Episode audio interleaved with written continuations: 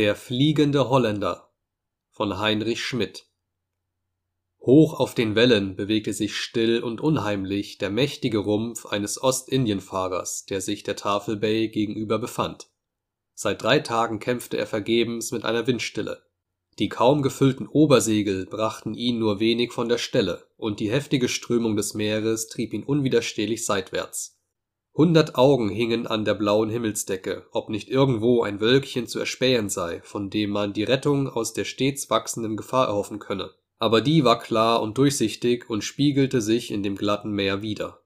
Ein trüber Geist des Unmuts, der noch eine verborgenere Ursache als den der Windstille hatte, beherrschte das Schiff, das den stolzen Namen Gelderland führte und der Stolz der holländisch-ostindischen Handelsflotte war der böse Geist, der den Frieden aus seinen Kajüten und von seinem Verdeck verjagt hatte, war der Kapitän desselben, Mynheer Klaas van Beelem, ein stolzer, herrschsüchtiger Mann mit einem versteinerten Herzen und einem belasteten Gewissen.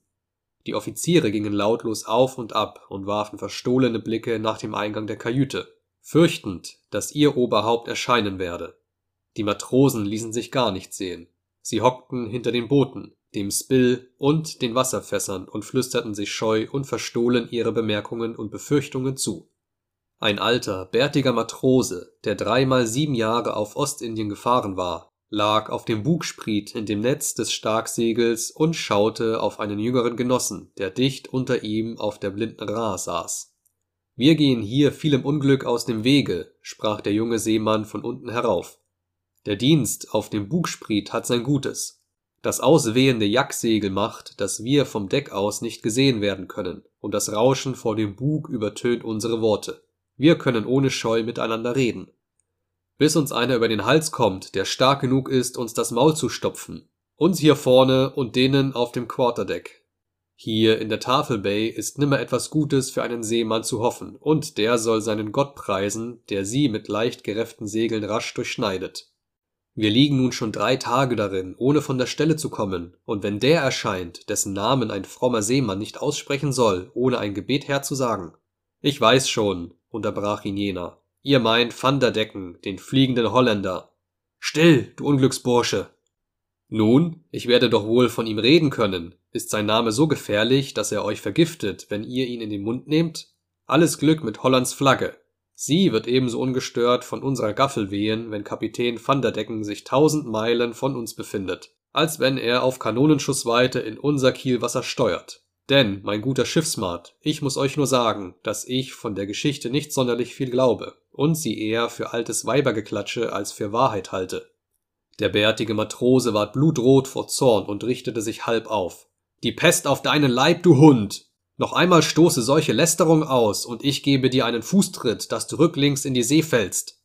Der junge Seemann eilte mit großer Schnelle nach dem Außenende der Ra und rief Seht zu, ob ihr mich hier mit eurem Fuß zu erreichen vermögt. Er hielt einige Augenblicke in seiner gefährlichen Stellung aus, dann aber schwang er sich wieder einwärts und sagte meine Ration Geneva sollt ihr zwei Tage hintereinander haben, wenn ihr mir sagt, ob etwas an dieser Geschichte mit dem fliegenden Holländer ist und was ihr von der Geschichte eigentlich wisst. Denkt nur, zwei Rationen. Dieser Versuchung konnte jener nicht widerstehen. Er überwand seine Furcht vor dem Gespensterschiff und begann. War der Kapitän eines großen und mächtigen Schiffes, dieser Vanderdecken. Reiches Gut im Raum und böses Volk in seinen Kojen. Er selbst war der Ärgste an Bord und raste und tobte während einer ganzen Reise mit und ohne Ursache. Wenn er aber in seine Kajüte hinabstieg, schloss er sich ein. Kein Mensch durfte versuchen hereinzukommen, wenn ihm sein Leben lieb war, und dann gingen die Gräuel erst recht an. Er lärmte und tobte, stampfte mit den Füßen und sprach laut vor sich hin, doch so undeutlich, dass man nicht eine Silbe verstehen konnte. Oft erhielt er auch Antwort von einem Dritten, dessen Gegenwart niemand bemerkte, und wenn dieser sprach, war es ein Lärmen, als ob alle Geister der Hölle zugleich losgelassen würden. Manche wollen sogar gespürt haben, dass es nach höllischem Feuer roch. Gewiss ist es, dass nach einem solchen Versuch jedes Mal ein heftiger Sturm folgte, der das Schiff in die größte Gefahr brachte. Ging nun Kapitän Van der Decken nach einer solchen vom Teufel unterstützten Reise vor Anker, dann begab er sich sogleich ans Land und brachte dort alle Teufeleien an, die er unterwegs von dem alten Höllenburschen gelernt hatte. So trieb er es wohl nicht besonders in Zucht und Ehren, fragte der junge Matrose. Und es ist am Ende wahr, dass er dem Weibsvolk absonderlich mitgespielt haben soll. Der Teufel lasse ihm seine Niederträchtigkeit wohl bekommen, brummte jener. Er büßt sie jetzt ab und wird büßen müssen bis an das Ende aller Tage. Hoch auf den Dünen der Nordsee und fern von jedem bewohnten Ort hatte er ein großes Haus zum Eigentum. Darin trieb er sein Unwesen. Innerhalb der wohlverschlossenen Pforte saß ein altes Hexenweib als Wächterin, die war ihm treu ergeben und mit allen boshaften Ratschlägen schnell bei der Hand. Brachte ihm sein Gevatter Pferdefuß aus den Töchtern des Landes einen fetten Bissen zur Büßung seiner bösen Lust, dann nahm die Alte sie erst vor und richtete sie gehörig ab, damit der gestrenge Gebieter keinen Anlass zur Klage haben sollte. Dafür soll der Teufel dieser Alten besonders geneigt gewesen sein und hat versprochen, ihr den ganzen reichen Nachlass des Gebieters zuzuwenden, wenn er diesem eines Tages den Hals umdrehen werde. Und hat die Hexe diese Erbschaft bekommen? Nichts hat sie bekommen. Der Teufel sagte, sie solle erben, sobald er dem Vanderdecken den Hals umgedreht habe. Aber dieser lebt gewissermaßen heute noch, und das ist ja eben die Teufelei, dass der Teufel seine eigene Base bei dieser Gelegenheit betrogen hat. Sie ging leer aus, und er braucht das erbeutete Gold nun dazu, um unschuldiges Blut in seinen Schlingen zu fangen.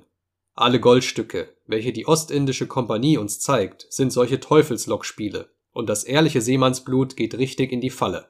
Ich für meinen Teil bin nun schon viermal hineingeplumpst, denn eine Reise nach Batavia ist nichts anderes als ein Kreuzzug nach der Hölle, von dem ihr mit leeren Taschen heimkehrt, und der ärgste Streich, den euch der Teufel spielt, ist der, dass bei der Abrechnung jedes Mal Null mit Null aufgeht und ihr von Glück sagen könnt, wenn ihr eine Handvoll Silbergulden kriegt.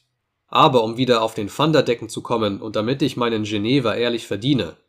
Es wurden in dem alten Hause arge Dinge angestellt und die Mädel waren ihr so gelehrig, dass sie das tollste Zeug trieben, was nur von ihnen verlangt wurde. Nun dauerte aber eine solche Freude nicht lange, und wenn er einer Dirne satt war, gab er ihr nicht etwa eine Handvoll Gold und schickte sie fort. Nein, er drehte ihr den Hals um, damit sie nicht ausplaudern sollte, wie es bei ihm zugehe. Brach dann die Nacht herein, so steckte er, mit Hilfe seiner Hexe, die Leiche in einen großen Sack. Sie schleppten diesen an den Strand und warfen ihn in die See. Wenn nun der Sack hineinplumpste und die See darüber zusammenschlug, lachten die beiden Bösewichter laut auf, und der Teufel antwortete ihnen von ferne. Einstmals aber nahm das Ding ein unerwartetes Ende. Der Teufel hatte wieder ein kostbares Stück für seinen Freund ausgesucht und brachte es ihm. Es war ein Mädchen wie Milch und Blut und das Schönste, was Van der Decken bisher gesehen hatte. Der Teufel hatte sie geraubt, als sie aus der heiligen Messe kam, in demselben Augenblick, als sie dem harrenden Diener das Messbuch zu tragen gab, denn vorher hatte er keine Macht über sie. Man sagt, die Jungfrau habe in jenem Augenblick an ein großes Kirmesfest gedacht, wo sie ihren Herzallerliebsten treffen sollte. Darüber sei ihr Gemüt in weltliche Dinge versenkt und die Messe vergessen worden. Dies benutzte der Teufel und führte sie ungesehen nach dem Hause Van der Deckens. Die alte Hexe gab sich mit dem schönen Kind die allererdenklichste Mühe, aber es wollte ihr nicht gelingen. Alles war vergebens, und wenn die Alte ihr das Sündenleben in den schönsten Farben malte, fiel die Jungfrau auf die Knie und betete um Erlösung aus diesem Elend. Da erwachte der Zorn der Alten und brach maßlos über das arme Kind herein. Sie schlug es und eilte zu Vanderdecken, die widerspenstige Dirne bei ihm zu verklagen. Dieser geriet ebenfalls in Wut und rannte nach dem Flur, wo sich das fromme Mägdelein befand, um sie auch zu züchtigen. Als er ihrer jedoch ansichtig ward und den Heiligenschein bemerkte, der von ihr ausging, bemächtigte sich seiner ein sanfteres Gefühl, und er suchte, sie durch freundliche Worte zu kirren. Aber welche Künste er auch versuchen mochte, alles blieb fruchtlos, denn lieber wollte sie ihren Leib mit ihren Nägeln zerfleischen, als zugeben, dass er ihn mit seinen unheiligen Händen berühre. Da wurde Van der Decken noch dreimal zorniger und außer sich rief er, wenn du dich der Bitte eines Mannes widerstehst, der sich zum ersten Mal zu solcher Feigheit erniedrigte, so wollen wir sehen, was die Gewalt über dich vermag. Steh mir bei, Hexenweib. Wir wollen ihr zeigen, wie dem geschieht, der sich dem Willen Van der Deckens widersetzt. Und kaum hatte er diese Worte gesprochen, als beide über das arme Geschöpf herfielen und sie jämmerlich schlugen. Lange ertrug sie diese barbarische Behandlung nicht, sondern sank tot zu den Füßen ihrer Peiniger nieder. Darüber verzehrte sich Van der Decken fast vor Zorn und goss all seine Wut auf den Nacken seiner Hexe aus. Dann aber nähten sie auch dies Mägdelein in einen Sack und trugen es zum Meer. Das ist eine grauenhafte Geschichte, Schiffsmart, sprach der junge Matrose, sich schüttelnd. Wie ward es denn weiter? Der Bärtige fuhr fort. Ich will es zu Ende bringen. Sie schleppten also den Leichnam nach dem Strand und stürzten ihn in die See. Diesmal lachten sie nicht dabei, aber desto lauter lachte der Teufel, denn das ist ein feiner Bursche und er mochte wohl merken, dass er seinen Freund Vanderdecken jetzt beim Schopfe habe. Kaum aber war das Gelächter des Teufels verhallt, als man ein helles Klingen vernahm, und obgleich der Himmel von düsteren Wolken eingehüllt war, verbreitete sich doch ein so heller Schein auf dem Meer, als ob es vom Mond beschienen würde. Und in diesem Augenblick tauchte auch die Leiche der frommen Jungfrau aus den Wellen auf, das bleiche Antlitz zu Vanderdecken gewendet und ihm unaufhörlich die Worte zurufend. Folge mir, folge mir! Das brachte ihn so sehr außer sich, dass er sich kopfüber in die See gestürzt hätte, wenn ihn die Hexe nicht mit Gewalt zurückgehalten hätte, wobei sie vom Teufel tüchtig unterstützt wurde, denn der hatte ihm ein weit schlimmeres Ende zugedacht. Darum flüsterte er dem halb besinnungslosen Kapitän zu, die Jungfrau sei gar nicht tot und er könne sie für seine Lust retten, wenn er nur wolle. Kaum hatte der Teufel das gesagt, als auch ein großes Schiff sichtbar wurde, das Vanderdecken bis dahin nicht gesehen hatte, und als er genauer hinsah, entdeckte er, dass es sein eigenes war. Jetzt trieb es ihn an Bord, und kaum war er über das Fallreb, so stiegen alle Segel am Mast wie von selbst in die Höhe. Er aber befahl, dem hellen Schein nachzusteuern, der um das Haupt des jungen Mädchens strahlte, und den nur er ganz allein erblickte. So trieb er durch die Nordsee, durch den Kanal, am Peak von Teneriffa vorüber durch den weiten Atlantischen Ozean. Die Mannschaft war nicht wenig über eine so schnelle Abreise verwundert gewesen, und die Offiziere wagten es, bescheiden darum zu fragen. Sie aber erhielten keine andere Antwort als Verwünschungen und dass ein Mädchenhaupt vor ihnen auf der See herumtanze, das von einem Heiligenschein umgeben sei und das er haben müsse. Wenn die Männer solche Äußerungen vernahmen, zuckten sie die Achseln und gingen auf die Seite denn sie konnten nicht anders glauben, als dass ihr Kapitän um seinen Verstand gekommen sei und dachten schon daran, ihn abzusetzen. So erreichten sie nun die Tafel Bay, eben den Punkt, wo wir uns befinden und wo die Furcht übermannte den Erzähler abermals. Er hielt inne und blickte nach allen Seiten um sich. Die Sonne sinkt immer tiefer und bald wird es stockfinster sein. Dann ist die Zeit, wo der böse Vanderdecken sich sehen lässt, darum lass uns rasch enden. Er erreichte nun die Tafelbay, und hier ging das Ungemach erst recht an. Der Wind blies ihm heftig entgegen. Wochen und Monate vergingen, ohne dass er die Bay zu durchschneiden vermochte. Bald lag das Schiff über Steuerbords, bald über Backbords Halsen, aber immer trieb es während des einen Ganges ebenso viel rückwärts, wie es im vorigen gewonnen hatte, und alle Mühe und Arbeit war vergebens gewesen. Da ergriff den Vanderdecken eine ungeheure Wut. Er lästerte den Namen Gottes und rief nun will ich hier segeln bis an das Ende aller Tage. Soll ich mir selbst ein Schrecken und Grauen sein, will ich es auch für alle diejenigen werden, die in mein Kielwasser steuern, solange der Wind weht und der Hahn kräht. Und kaum hatte er diese Worte gesprochen, als der Hahn, der sich in den Hühnerhocken befand, überlaut zu krähen anfing. In demselben Augenblick brach ein heftiger Sturm aus und das Schiff raste, fast auf die Seite geworfen, mit einer solchen Schnelligkeit dahin, wie es noch jetzt die Unglückskinder sehen, die das Schicksal haben, sein Kielwasser zu schneiden. Der junge Seemann, der ein sehr aufmerksamer Zuhörer gewesen war, schüttelte sich vor Furcht, denn er hatte schon anderswo gehört, dass derjenige, der des fliegenden Holländers Kielwasser kreuzt, sich selbst den Lebensfaden durchschneidet, und leise wiederholte er sich die Worte Vanderdeckens. Solange der Wind weht und der Hahn kräht. Die Pfeife des Bootsmanns unterbrach das Gespräch der beiden Männer. Der Wind hatte etwas geraumt, und die Rahen wurden aufgebrast. Kaum war die Ordnung wiederhergestellt, als Kapitän Klaas van Belem das Deck der Gelderland betrat. Er grüßte seine Offiziere mit einem mürrischen Kopfnicken und begann dann nach seiner Gewohnheit das Quarterdeck auf und ab zu schreiten. Überall war sein Auge und überall fand er etwas zu tadeln. Die Offiziere erhielten entweder offene Verweise oder ironische Lobsprüche, und die Matrosen wurden bis in die höchsten Toppe geschickt, um die Launen des Kapitäns auszuführen. Die rascheste Befolgung der Befehle reichte nicht aus, den Unmut des Gebieters zu besiegen, sondern dieser wuchs, und wer in seine Nähe kam, war gewiss, die nachdrücklichsten Beweise seiner Unzufriedenheit zu empfangen. Auf der Bramsaling des Fockmastes trafen zwei junge Topgasten zusammen, die hierher auf den Utkik geschickt waren. Hörst das Donnerwetter unter uns, Jantje? Höre es, ist gerade so, als ob du auf einem Berg stehst. Da blitzt und donnert es auch unter dir. Mag sein. Bin niemals auf einem Berg gewesen, außer auf dem Hamburger. Da hat es aber nicht gedonnert und geblitzt, wohl aber gepaukt und trompetet. Was zum Teufel ist denn wieder los? Weißt es nicht? Der Kapitän trägt in seiner Brust eine Art Ding, das man Gewissen nennt. So groß er auch ist, so ist das kleine Ding doch größer und will subtil behandelt sein. Darum hat er es am liebsten, wenn es ruhig schläft. Nun aber wacht das unverschämte Ding mitunter auf und dann soll es ihn unbarmherzig zwicken und zwacken. Sage mir doch, was tat deine Mutter, als du ein kleines Kind warst und sie dich in den Schlaf bringen wollte?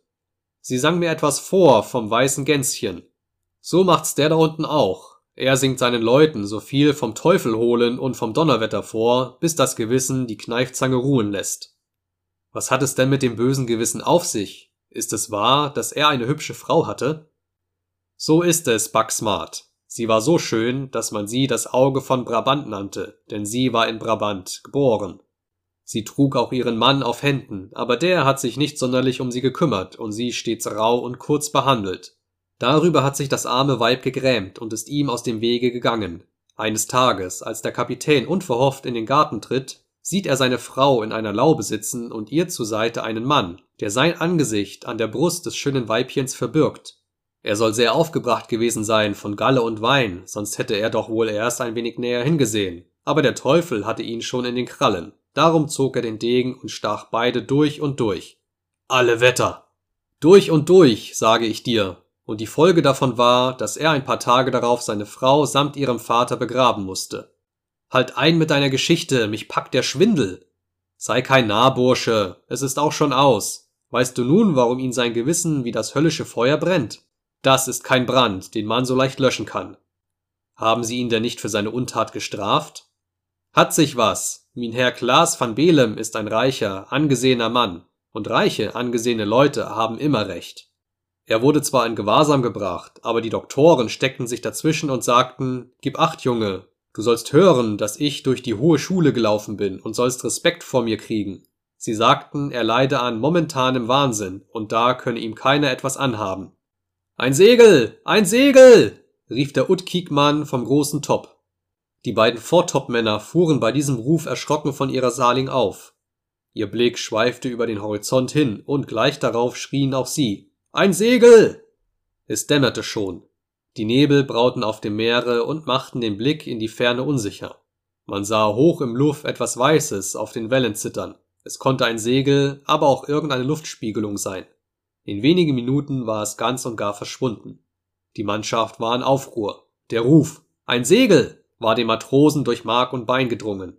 Sie sahen schon den verdammten Vanderdecken sich ihnen nähern und sie in den Abgrund ziehen. Überall steckte man die Köpfe zusammen.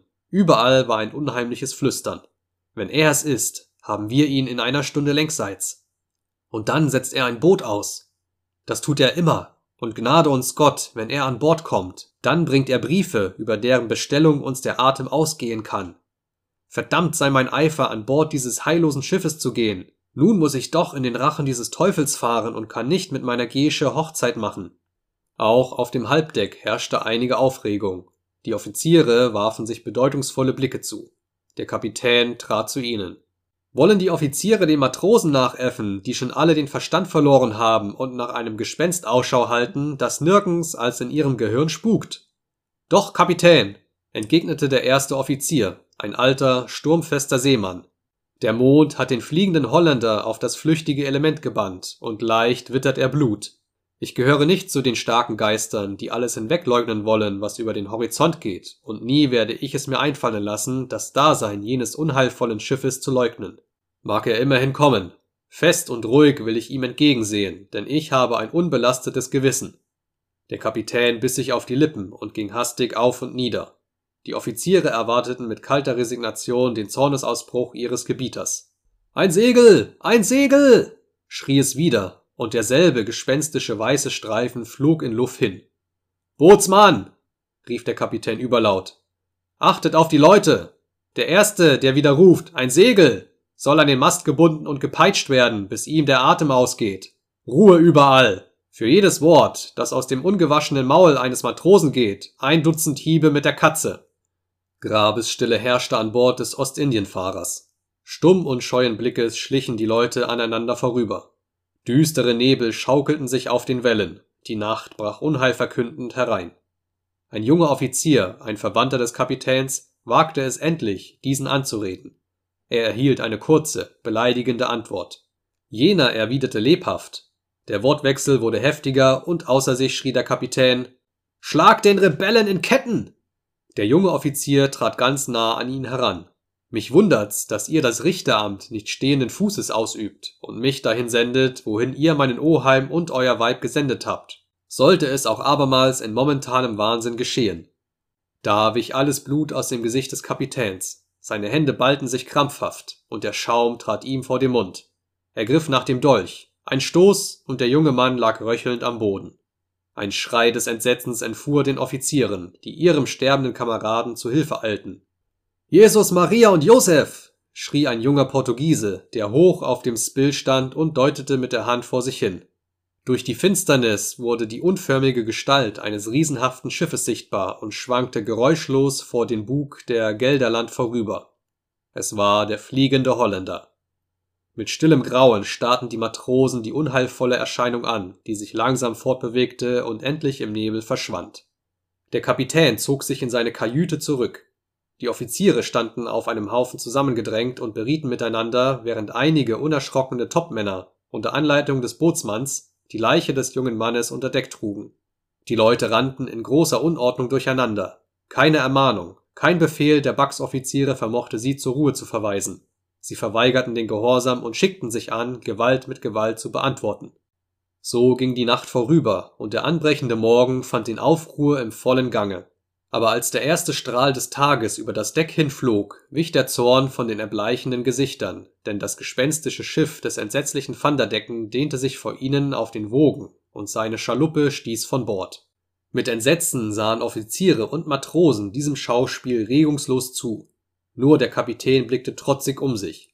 Auf seinem Gesicht sah man keine Furcht, und halb drohend, halb spottend rief er über das Deck hin Haltet ein starkes Tauende bereit, um es diesem Burschen zuzuwerfen. Wir wollen hören, was er uns zu sagen hat. Dieser Befehl ward nicht befolgt, denn alle starrten nach der Schaluppe, die ohne Ruder über die Wellen glitt und gerade auf die Gelderland zuhielt. Nur ein Mann befand sich darin und starrte das Schiff unverwandten Blickes an. Zum ersten Mal beschlich jetzt ein Gefühl der Furcht das Herz des Kapitäns, und er unterließ es, seinem Befehl den gehörigen Nachdruck zu geben. Auch sein Auge haftete auf der Schaluppe, die jetzt den Bug streifte und darauf am Fallreb des Steuerbords wie gefesselt lag. Der Seemann, der sich darin befand, stieg das Deck hinan, ging gerade auf den Kapitän zu, der sich an der Spitze seiner Offiziere gestellt hatte und fragte mit einer hohlen Grabesstimme Wer seid ihr und woher kommt ihr? Wir kommen von Amsterdam, das ist das Schiff Gelderland, und ich bin Klaas van Belem, der Befehlshaber desselben. Klaas van Belem, Ihr wollt so gut sein, diese Briefe, die euch mein Kapitän, Mynheer van der Decken sendet, mit nach Holland zu nehmen und sie gewissenhaft zu besorgen. Was fällt euch ein? Wann soll ich diese Briefe besorgen? Jetzt segle ich nach Batavia und erst in sieben Jahren kehre ich nach Amsterdam zurück. Eine kurze Frist. Ihr kehrt immer noch früher zurück als wir, denn wir kreuzen hier in der Tafelbay und finden nimmer das Ende. Nehmt die Briefe! Der Ton des gespenstischen Seemannes war so dringend, so mitleiderregend und furchtbar zugleich. Der Blick, den er auf den Kapitän warf, verwirrte diesen so sehr, dass er die Hand ausstreckte und zum großen Entsetzen aller die Briefe annahm. In diesem Augenblick hob sich eine hohe Gestalt über die Galerie des Gespensterschiffes empor. Sie breitete die Arme aus, wie zum Gruße, dann brachte sie das Sprachrohr an den Mund und rief über das Meer hin Grüßt die Heimat und gleich darauf war sie wieder verschwunden. Das ist Van der Decken, sprach der gespenstische Seemann. Er sendet nur dem einen Gruß, den er dieser Ehre besonders wert hält. Und als er das gesagt hatte, war er vom Deck und seine Schaluppe vom Fallreb verschwunden. Das Gespensterschiff aber schien vor den Augen der ganzen Mannschaft in den Abgrund zu sinken. Der Kapitän hielt noch immer die Briefe vor sich hin und las. An den ehrenwerten Kaufmann, Mynheer Behrend van den Stagen, wohnhaft Stubenhuig 3. Der erste Offizier unterbrach ihn. Das Haus Bären van Stagen ist bereits verschollen und Stubenhuig seit länger als hundert Jahren niedergerissen, um an dieser Stelle eine neue Kirche zu bauen. Ihr seht, der fliegende Holländer ist nun doch bei uns an Bord gewesen und wir sind verloren. Der ausbrechende Sturm verschlang seine Worte und brachte die Tafelbay in solche Aufregung, dass das Schiff binnen weniger Minuten in die äußerste Gefahr geriet. Schwere Gewitterwolken senkten sich immer tiefer herab und umleuchteten es mit ihren Blitzen. Der Notschrei der Mannschaft verhallte ungehört im Brausen des Sturmes. Das Schiff Gelderland ist nie in Batavia angekommen